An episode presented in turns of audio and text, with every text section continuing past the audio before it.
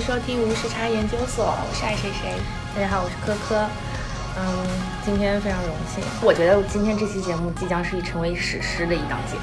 对，就是我们既有社会责任感，又有全局观，对不对？对，从关注生活上升到了关注社会问题，眼界不仅是纽约啊、中国啊，已经呃放宽到整个全世界的领域了。其实，对，不，关键是总有这种这些很牛逼的朋友来，让我觉得自己也很牛逼，你知道吗？对，就是感觉我们认识电台就很牛逼对，对，我们电台超高端，有没有？就是经常很能迎接一些非常牛逼的朋友。对啊，所以今天是哪位牛逼的朋友来做客？请嘉宾自我介绍一下。那那我们先欢迎一下，好吧？啊欢欢迎迎今天的嘉宾。大家好，我是 Tina。嘉宾刚刚这样撩一下，头发，超感觉嘉宾超妩媚，真的嘉宾超美，对对啊为什么我会跟嘉宾认识？就是因为我们都是某一个 就我们是那个女性领导组织的成员。哦，就是我们嘉宾是在那个女性领导组织领导所有人，你是在就是有一个打酱油，嗯就是嘉宾完全撑起了那个组织里面所中国人的颜面，你知道吗哦？要是没有他的话，中国人全部 flop 掉。因为我作为一个在里面插科打诨的中国人，还有另外一个小妹妹也在里面插科打诨，除了他，嗯要不是因为他，就是中国人就立刻 low 掉。对，并不是这样，一个人撑起了一个人撑起一个民族，一对个人撑起了民族，厉害是把民族放肩上的啊！人。真的真的，但是他做的这件事情也是把全世界的这个国际民生都放在肩上，对不对？对我觉得很伟大。一个普通的工作被你们说成这样，感觉自己好像真的是这么回事呢。是真的就是这么回事啊！对，啊、所以我之前的这份工作呢，做的大部分是就是啊、帮助一些被贩卖到纽约来的亚洲女性，大部分都是就是这这群人里面，大部分是中国人，有小部分马来西亚人，小部分韩国人，然后他们被贩卖过来之后呢，就被强迫从事啊、性交易对性交易啊，然后这个行业的事情，所以呢，我们机构做的事情大部分就是帮助他们，呃，去脱离开他们嗯熟悉的这种生活，然后让他们重新的融入到纽约的社会。有一个合法身份。呃，对，有一些人如果他们需要这个的话，我们会帮他。嗯嗯，他们这种主要就是是弄过来从事性交易的，还是比方说像中国山沟沟里面会卖到山沟里面给人家做老婆这种，是这是不同的概念，是不是？对，其实他们过来的时候呢，呃，大部分不是做老婆啊什么这种，但是更多的人是想要找一份工作。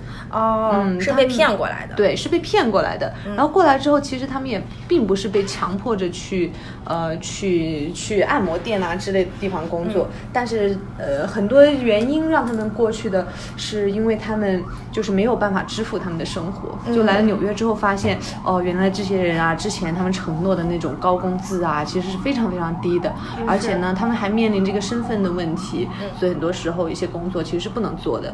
所以，呃，除去了那些所有的可能性之外，就剩下按摩院这样一个来快钱的地方。哦，所以其实那帮就是人口贩卖的人，他们是有一个套路。对，纽约有一个研究所叫 Polaris，然后这个研究所呢，它是负责整个美国市的一个人口贩卖热线，就是所有的受害者如果打这个热线，都会让他们那边的专员去听，所以他们采集了非常多的数据，然后基于这些数据呢，他们把全球人口贩卖分成了二十八个种类。然后在亚洲来说呢，大部分的亚洲人都会从事以下这三种，最出名的就是按摩店，然后其次就是一个叫 residential，就是在家里面，然后这个家里面哦具体是怎么样操作的呢？就涉及到了一个网络，网络上面的。这种 management 管理，然后还有一种是，哦，还有一种什么来着？我忘了。没有关系，没关系很真就把这个实，没事，因为其他的说明我们没有在照稿读，真的，对记得很正常。记记得多少说多少，没事的。我们节目就从来不看稿，嗯，超高端。节目。因为主要是接触的大部分都是按摩院的，嗯。就是按摩店这样这样的一种人口贩卖方式，嗯，所以其他的几乎不会碰到。是，哎，说到这个人口贩卖，其实我第一次听你讲的时候，这个英文单词其实我没有经常听过嘛，因为我以前没有接触过 human trafficking。其实我觉得这个词还挺特别的，是不是？它感觉如果按字面解释的这个意思，感觉就是把把人 运输来运输去的感觉，对吧？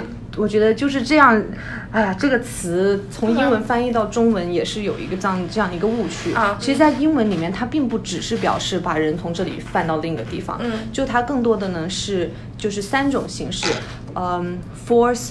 Fraud coercion 就是通哦过强迫、威胁和欺骗的方式，啊就这三种方式来达到让别人做我不愿意做的事情的这样一个目的。然后所有呃符合这三点的人呢，其实都可以称作 trafficking 的 survivor。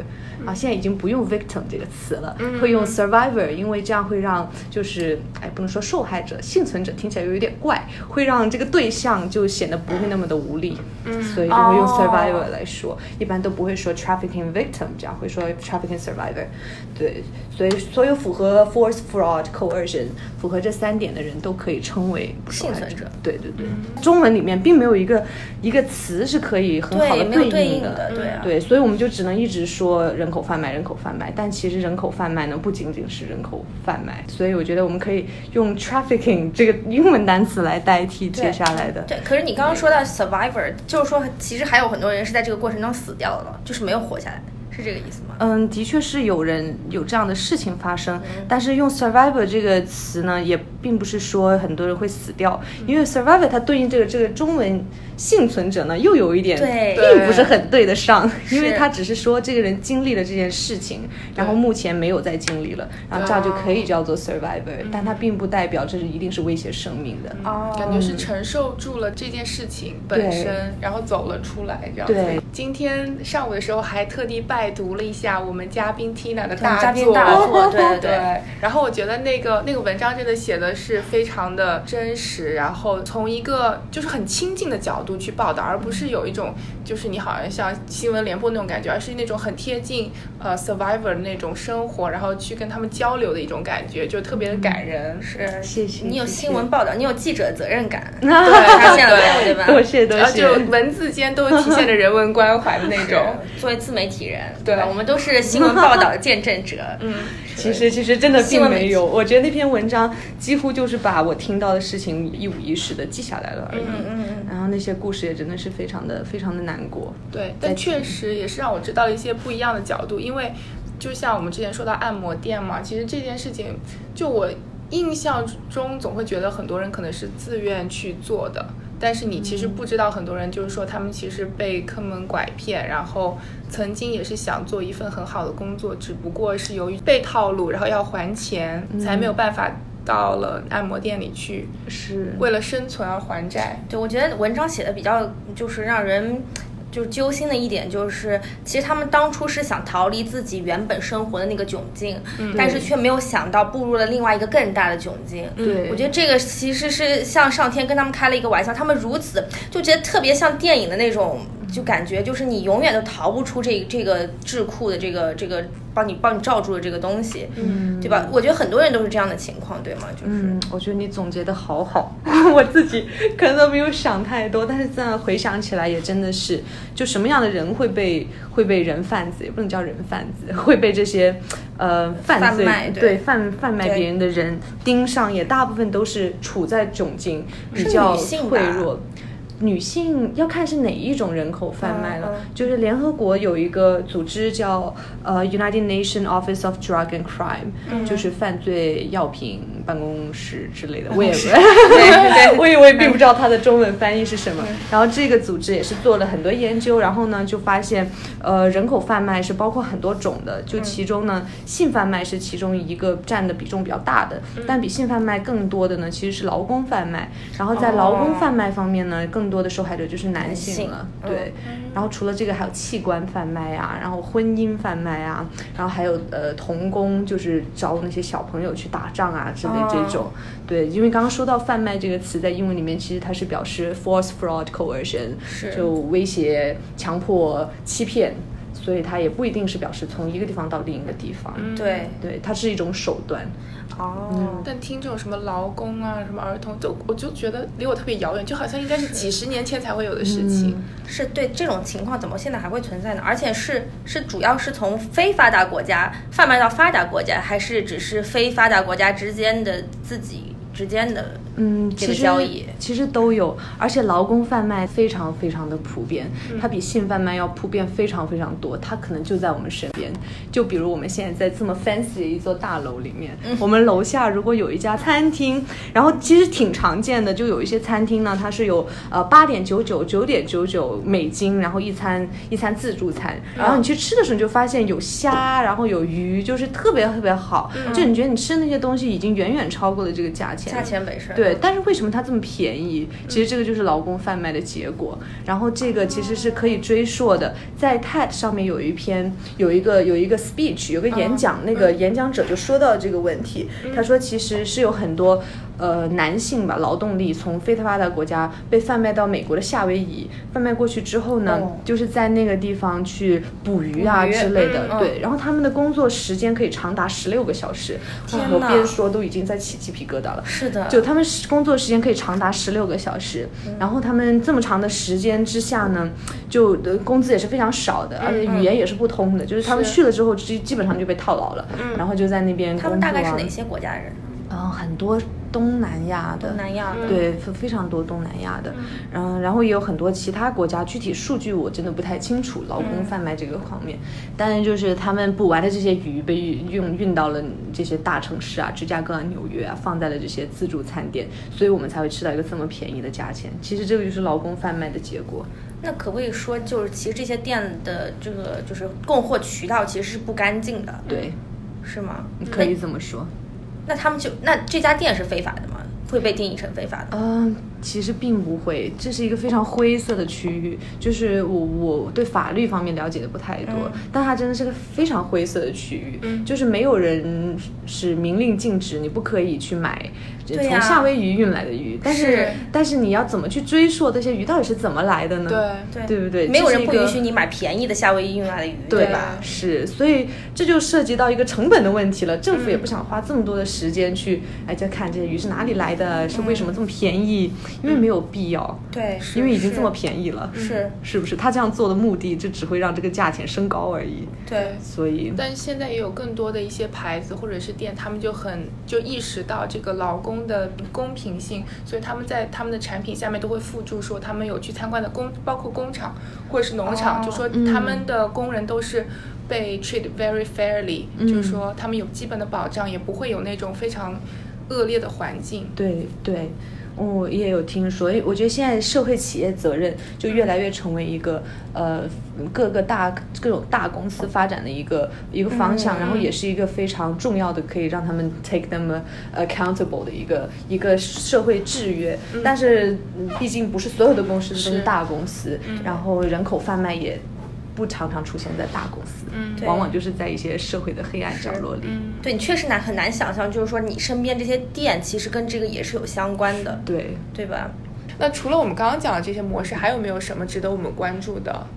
嗯，套路，套路是有的。美国有一部纪录片叫呃《I Am Jane Doe》，然后它这个它这个纪录片就是什么说？I'm Jane Doe，Jane Doe 就是一个名字，嗯。然后它就相当于我们中国说的小明哦。和小红这样的一个就非常普遍的名字。嗯嗯。然后它这个纪录片是说一个叫就是 I'm nobody 的那种感觉，是吧呃是这个对概念。就是我是这个人，但这个人呢是一个非常普遍的人，嗯。然后我的经历可能是很多人嗯。都在经历着的事情，嗯。然后他这一个，对他这个纪录片 主要说的就是一个叫 Backpage.com 的网站、嗯是怎么样通过这个网站，然后让呃皮条客来贩卖他们自己手下的女性。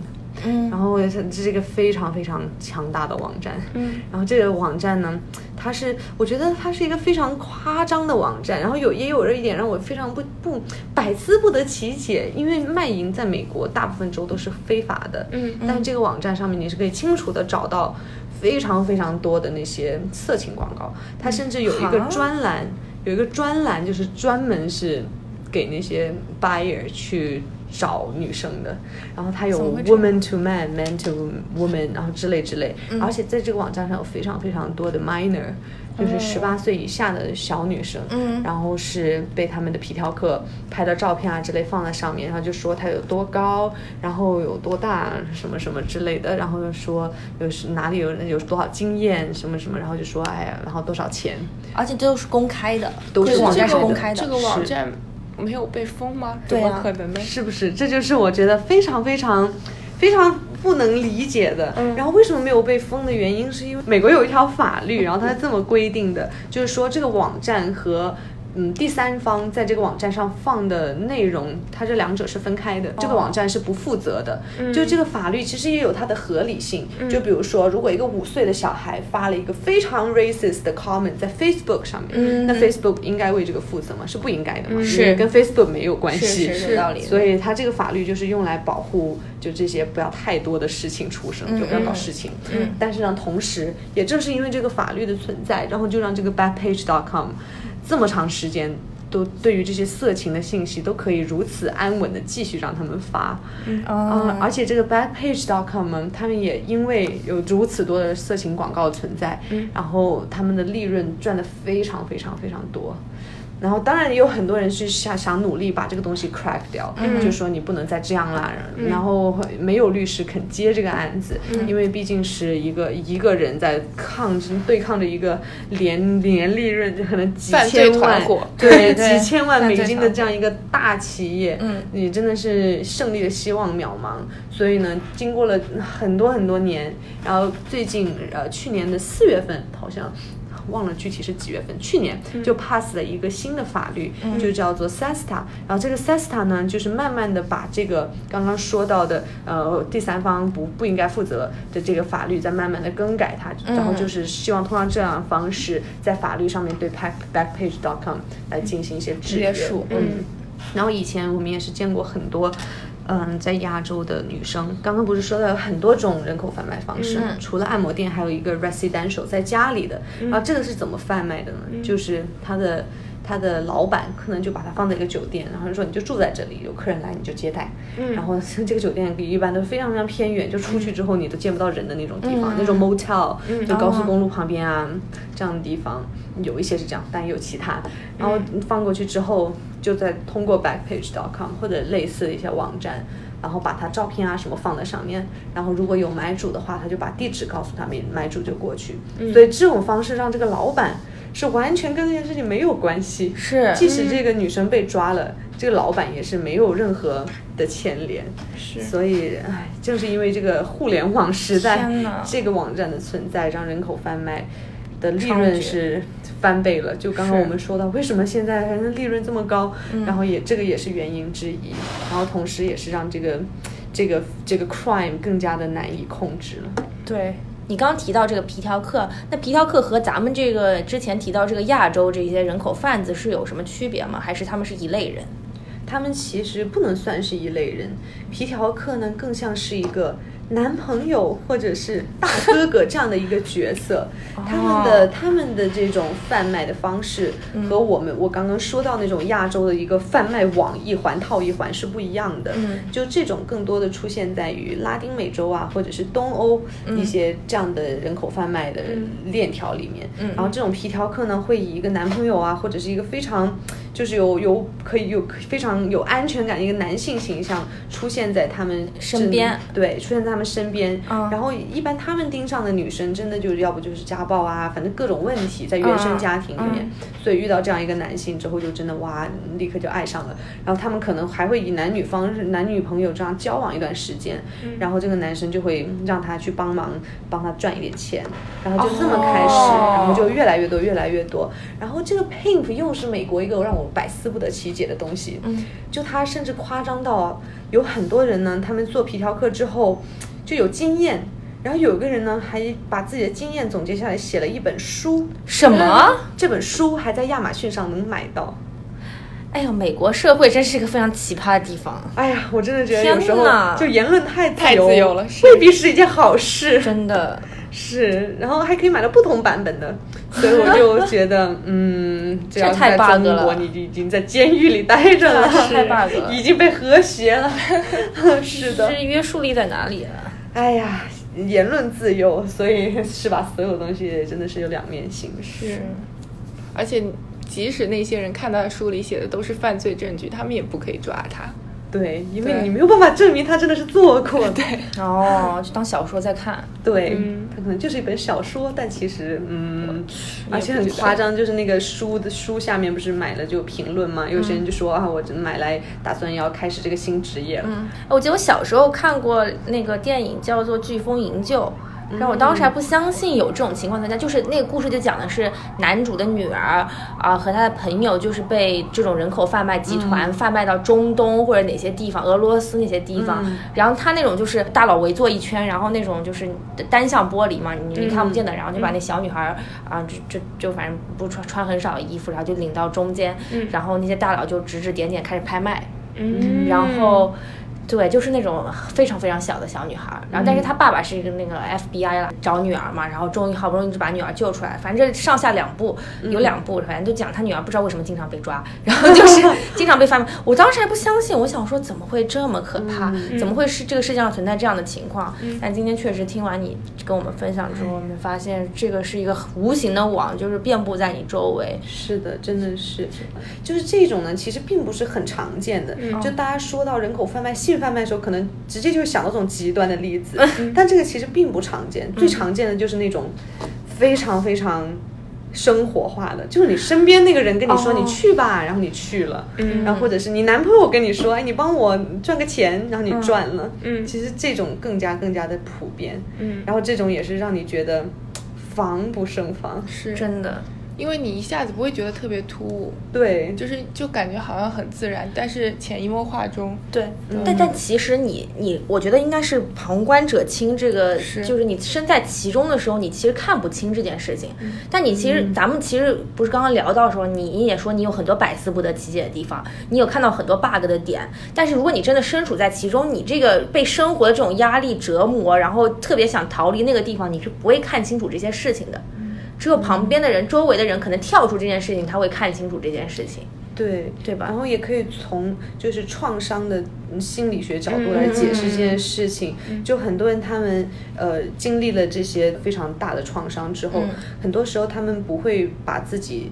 作为一个被动的去做这件事情，他们会化被动为主动。那这样的情况下，就会让自己的精力更加的有力、有有力量一点。就是我是自己选择这样做的，我不是被迫的。而且呢，就会他的大脑会 normalize 整个情况，就这是正常的，我是选择这样做的，我是有自己的计划的，然后就会就这样一种 mentality 来麻痹自己创伤的这种这种创伤。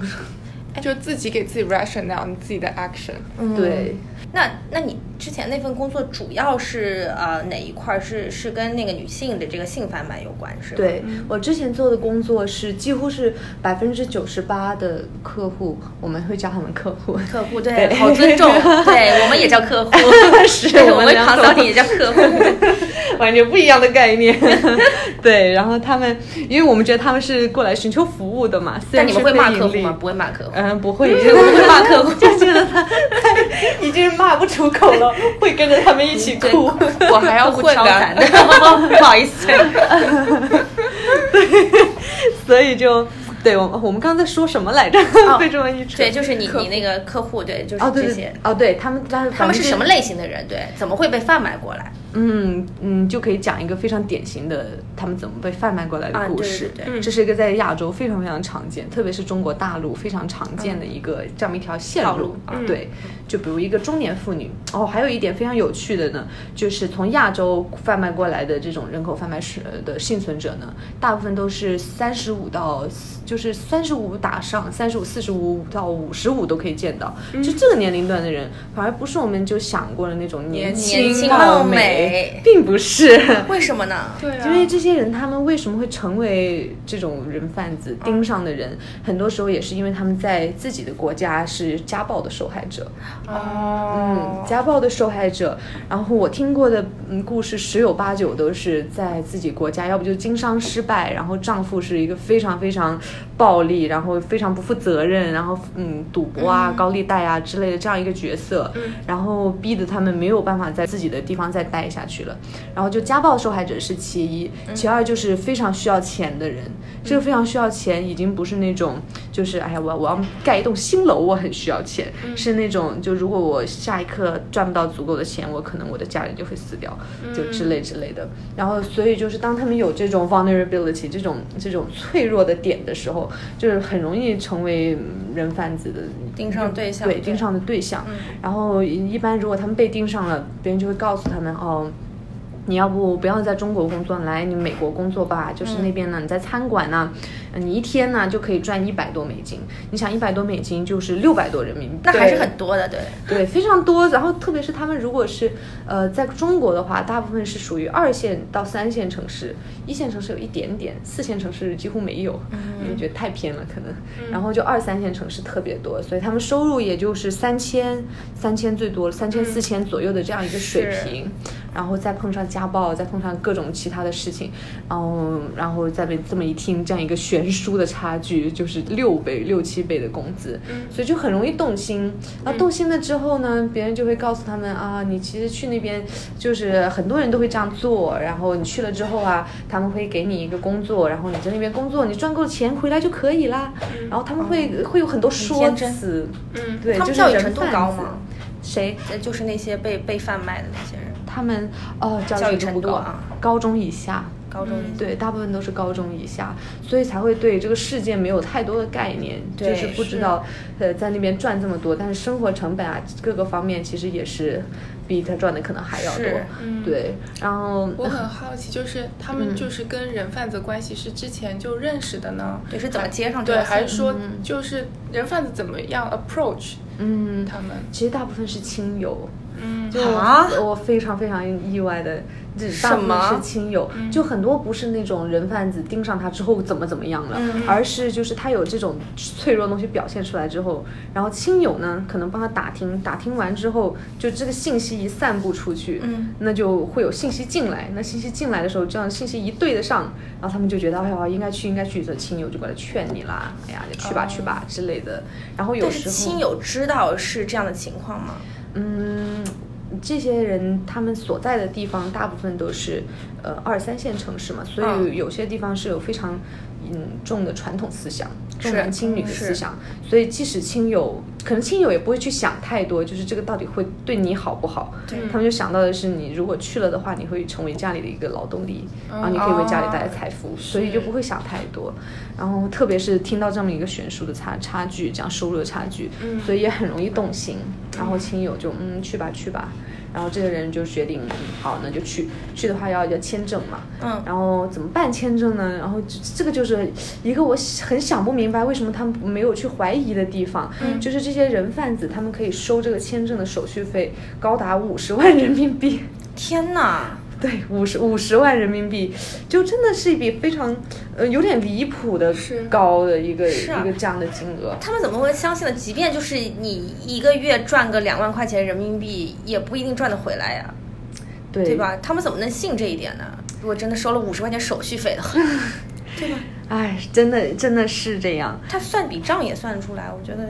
嗯，不过也不是说所有的都是五十万，五十万是我听过一个让我觉得，对，差不多是一个最高的这样一个。然后，但是对方呢，当时他被呃人贩子 approach 的时候，他说的是，就是当初对方也是跟他承诺，你每个月可以赚一两万美金这样的一个收入。所以他们这么一比，觉得哦，好像还是可以，三四年就可以回本这样。对，都不用三四年，几个三四个月就差不多就回本了，一两万美金了。然后一两万美金啊？对，一美金。所以就也是根据，我觉得也是根据他们的对象，有一些人他们也是没有付这个签证那么那么高的签证费用，但是不管他们付还是没有付，大部分人到纽约的时候就已经是负债的状态了，就哪怕是没有付签证费啊之类之类，但是买机票啊，账上是吧？对，买机票啊之类的就已经让他们是已经是处于没有赚钱之前就已经欠债了。嗯，然后很多人到了纽约之后就发现，哦，和他想的完全不是很一样，因为这边语言不通，然后这边的人呢，就是老外，文化也不一样，所以就我是一种非常无可适从的一个状态。所以，嗯，他们很多时候就连到了那个肯尼迪机场要怎么去，他们要去的地方都是一种。就一一头雾水，一脸懵逼，不知道该怎么办。然后人贩子呢，就是另一个网。我觉得亚洲的人口贩卖就强大，就强大在这里，它有很多很多个网。然后这些网呢，看似毫不相连，其实都是一起的，就他们都是一起运作的。另一个网呢，就是和之前这个人贩子会商量好，他负责交通这一块，就是你可以从肯尼迪啊把它呃放到法拉盛，法拉盛是个唐人区嘛，对然后就说我帮你开车送过去，然后收你三百美金这样子。天哪，然后他们因为打个车才三十块钱，不用三十块，我感觉。我也觉得不用三十块，因为非常近，对真的非常近。但他们不知道啊，而且没有任何其他人告诉过他们这个信息，嗯所以他们觉得哦，可能美国的物价就是这么高的。然后三百美金，哦。对，然后送到了法拉盛州，住哪里呢？然后这个时候就有另一个网络，一个叫 Family Motel 这种经营小小酒店的华人，呃，老板会、嗯。会出来说你住我这里吧，十块钱一天，然后十块钱一天还可以接受嘛，人民币也就六十六十多块钱，其实也还好。然后但是居住的条件是很差的，就是那种八个人住一间房，这样上下床之类之类的。然后这个地方呢，就是几乎是所有的工作机会的信息交易所了。嗯就是刚来，你看什么都不知道，去哪里找工作也不知道，嗯那你就只能问身边的人嘛，肯定问中国人嘛，语言又通，然后住在一起，当然是问他们嘛。然后十有八九他们问到对方都是会是在，要不就按摩店，要不就餐厅。然后一般肯定开始他们都不会去按摩店，因为开始来之前也没有想过要去从事和这个有关的事情，肯定都是想着哎呀辛苦一点也好，然后去餐厅啊之类。嗯那很多人会从餐厅开始。嗯保姆呢是一个听起来很好，收入可能会很高的职业，但需求特别特别低的嗯一个、啊一个，他们几乎是没有办法找到的工作。然后还有照顾老人呢，其实在纽约是需要证的，就是需要哦 license 你才可以去照顾老人的。为什么保姆需求很低呢？嗯，其实需求不是不能说很低，但是他不会从这个人啊，群里这这群人里面找，对，对至少还要经过筛选，或者是是，特别是保姆，如果涉及到孩子的话，那就更重要更严格了对，更严格了。那对方还要通过一些 child protection 的一个这样一个测试，然后才可以去照顾。但是这群人肯定没有嘛，是是对不对？所以就一般不会从他们这个地方找，除非你已经有熟人在这边，那那就另当别论了。嗯对，所以他们就只能两个途径了，一个就是去去餐厅，一个就是去按摩店了。大部分人都会去餐厅，去餐厅的生活几乎是从晚早上四点钟、四五点钟开始工作，然后五点钟工作到晚上十点钟左右，是一个非常非常长的工作时间。就其实和他们在国内并没有太大的区别。对，但是我有一个客户曾经这样跟我说过，他说在国内时候真的太辛苦了，每天要工作十四个小时左右，然后来了这边只用工作十二个小时了，然后我天，我就跟公司的人说，因为他们他们是另一个，就他们负责那个拉美那边的人，嗯他们好像并没有被这种呃劳工压榨的这么严重。嗯然后我跟他们说，他们说工作十二个小时，然后那些人都惊呆了，说哇，这个这个也是劳工贩卖，他是双重贩卖了。现在，是嗯，对他们来说少了两个小时，然后赚的又多了，这其实对比来说是一个哎挺好的 offer，、嗯所以就挺开心的。但是毕竟在餐厅工作是一个对体力要求极大的东西，你想一直要站着走来走去，是所以很多人都没有办法坚持太多。而且餐厅工作的工资可以低到六个六块钱一个小时，这样所以可以这吗？么低都已经当然不行啊。对呀、因为远低于最低工资标准的。对啊，但是这群人，他们其实来的时候，大部分都通过旅游签来，他们根本就不可以去工作，哎呦嗯，所以他们其实都是打黑工，嗯，所以他们也没有地方申诉的，对，嗯根本就不可能嘛而。且也不知道吧，感觉没有这个概念。对，完全没有这个概念，没有地方申诉。同时，他们自己也知道自己是在打黑工，所以就更不会去申诉。然后那些雇佣雇佣他们的人也是正好利用了这一点，就想着，哎，你要是接受这个工作，你还有钱赚；接受工作工作，你什么都没有。是所以就是正好又利用了他们这样一个 immigration status，、所嗯以就更加的双重威胁。哎，然后他们就在那边工作，然后发现一天下来只能赚六十美金，六十多一点点。因为有的时候他们中午如果在餐厅吃饭，老板会收他们钱，啊，啊，天哪！是会会收他们钱。哎，你说的都是法拉盛那些餐厅吗？还是？嗯我我现在很我在想，那我有没有吃过被这群人我觉得很很有可 table 能，的？非常有可能，非常有可能，嗯对。对，嗯，但是他们一般不会去做那个写菜的，他们一般只会做哦后面的哦后厨的，对，因为写菜或者是那个是端端上来那个。对，那个人需要会英语，啊所以他们连那个都没有办法做，就是更加的体力方面的东西的。对，所以其实一天下来就只能赚六七十美金，然后房租十美金就没了，然后一天五十美金，一天五十美金这么累，所以大部分人都没有办法坚持太久。嗯，而且你想五十美金还五十万人民币的债，就根本是遥遥无期。是啊哎，所以很多人就是在这种压力下，然后再被国内那些催债的人啊威胁一下啊那，些会不会也是高利贷啊？嗯还是就还好？我觉得都是同一个性质的。对因为我觉得五十美金可能还利息都不够。是啊，是。哎也就是他们在这里是有人跑到这里来找他们催债的，还是他们对国内的家人催债？国内的家人，哦，所以他另一方面还有家人无形当中跟他们说要寄钱回来啊，要怎么样这种压力。对，所以就觉得不能再这么下去，嗯。然后不能再这么下去，就回回到住的地方可能会抱怨一下嘛，嗯。然后别人就会给他支招啦，那你就去按摩店工作吧，按摩店一天是可以收入，就一个月是可以收入六千美金左右的，嗯。就是一个、哦一个相当高的，因为他们不用交税嘛，是就是收多少就是多少，六千多美金到八千多美金还是蛮高的，所以就觉得嗯好像是一个很好的 offer，嗯。然后他们可能。也就这么去了。去之前呢，大部分人都不会告诉他们，就你去了之后啊，你其实是要那个什么的。嗯然后他们也会觉得就去按摩一下。嗯然后大部分的故事就是这么开始了。然后去了之后呢，然后总会遇到这么一个他们的客人，然后想要他们帮忙。那个什么一下，然后他肯定拒绝，拒绝之后这个客人就会生气，生气之后就会骂他，骂他就哭，哭完就跑出来找老板啊，按摩店老板跟老板说的，哎呀，他他要他要对我做一些，他要，然后老板在那个情况下绝对不会帮他们，大部分老板都会直接跟他说，你的责任就是让客人让客人满意，不要惹麻烦，而且你现在本来就是在这打黑工了，你还想怎么样？嗯。然后他们的一些呃 co-worker，其他在这个店里工作的人也很少人会就是真的是去同情，嗯因为大家都是这样么过来的过来这么过来之后就会 normalize 这个这个情况，就会觉得这是正常的，你在哭什么？这么刚烈什么 dramatic，对对。然后嗯这种这种压力之下，你人又已经在那里了，你说走吧，很少人会这么做。你出去之后都不知道往哪去，所以大部分回去，回去之后，然后这个客人发生了这些事情之后，一次两次，再接下来你就习惯了。行吧，那今天咱们要不就先聊到这里，然后下一期再期待那个 Tina 给我们更多有趣的分享。嗯，我觉得很深刻，是今天的，对对对要消化一下。真的，好的，大家拜拜，拜拜拜拜。